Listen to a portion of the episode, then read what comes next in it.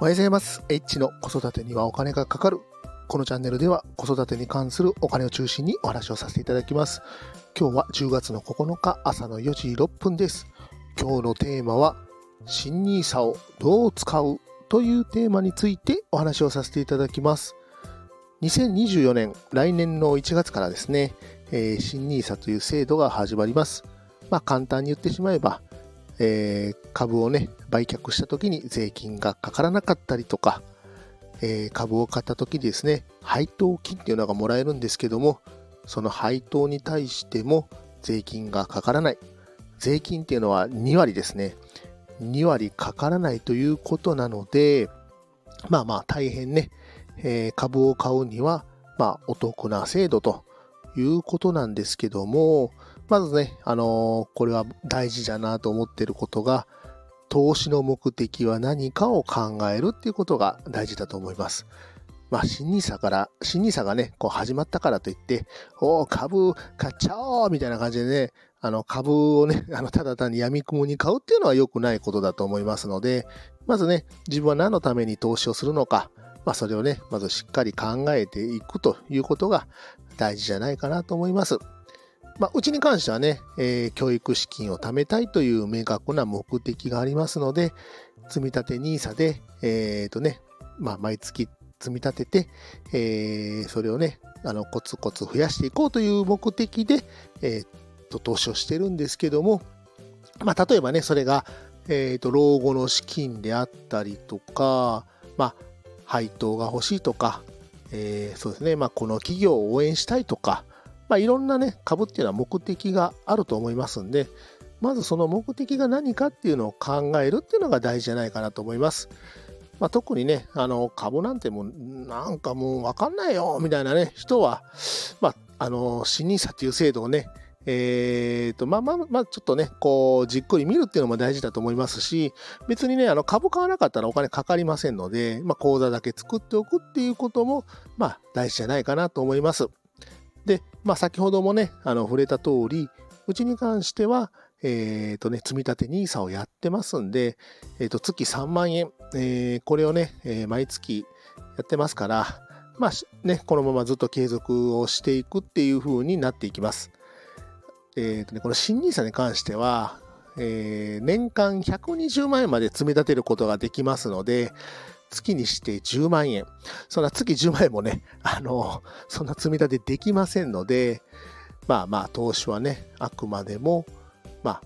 自分のね、あのできる範囲でやっていくっていうことが大事じゃないかなと思います。ね、新ニ始まった株買おうぜっていうのは間違いだと思ってます。で、あともう一個ね、あの、個別株、まあ、いわゆるね、いろんな企業の株を買うっていうこともできるんですけども、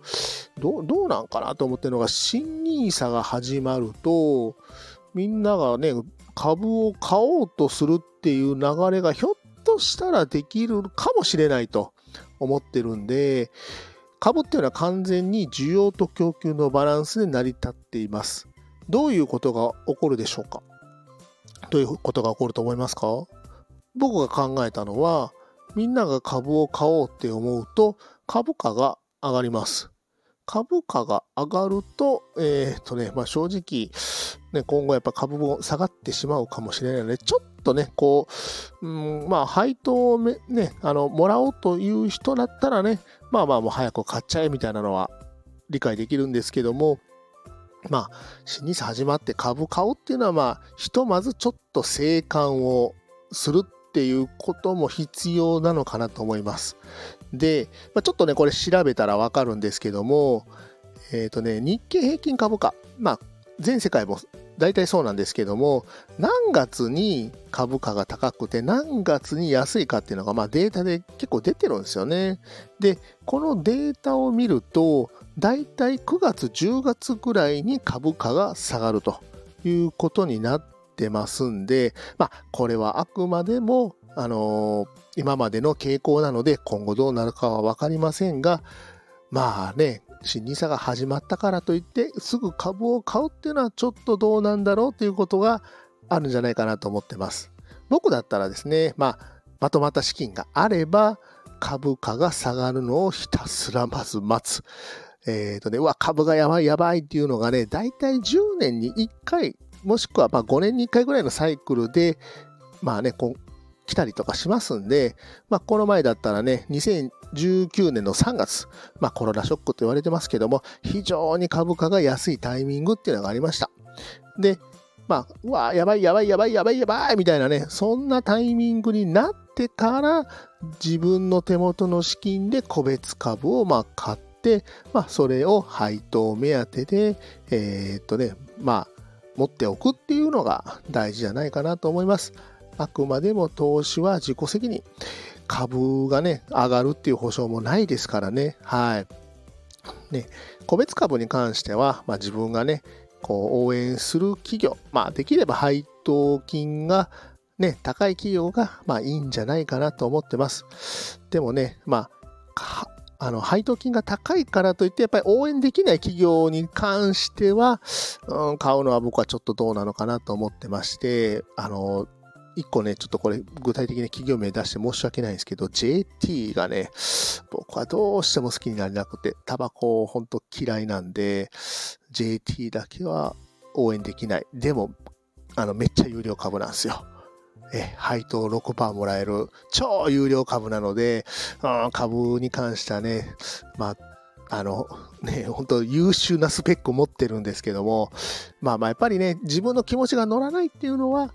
うん、ちょっとどうなのかなと思いますので、えー、とね、まあ、株に関しては、まあ、しっかりと企業を調べるっていうこともね、大事だと思いますんで、まずはね、あのー、株に関してる知識を得るということが大事じゃないかなと思っております。あともう一つ大事なことがあります。大事なことは健康。健康を維持すること。これもすごく大事なことだと思いますんで、皆さんね、あの、くれぐれもまあ、体にね、無理はしない、負担はかけない、こういったことが株よりも大事じゃないかなと思いますので、ぜひね、あの健康にはあの気をつけていただけたらと思います。今日も最後まで聞いていただきましてありがとうございました。また、フォロー、いいね、コメント、レターお待ちしております。H でした。さよなら。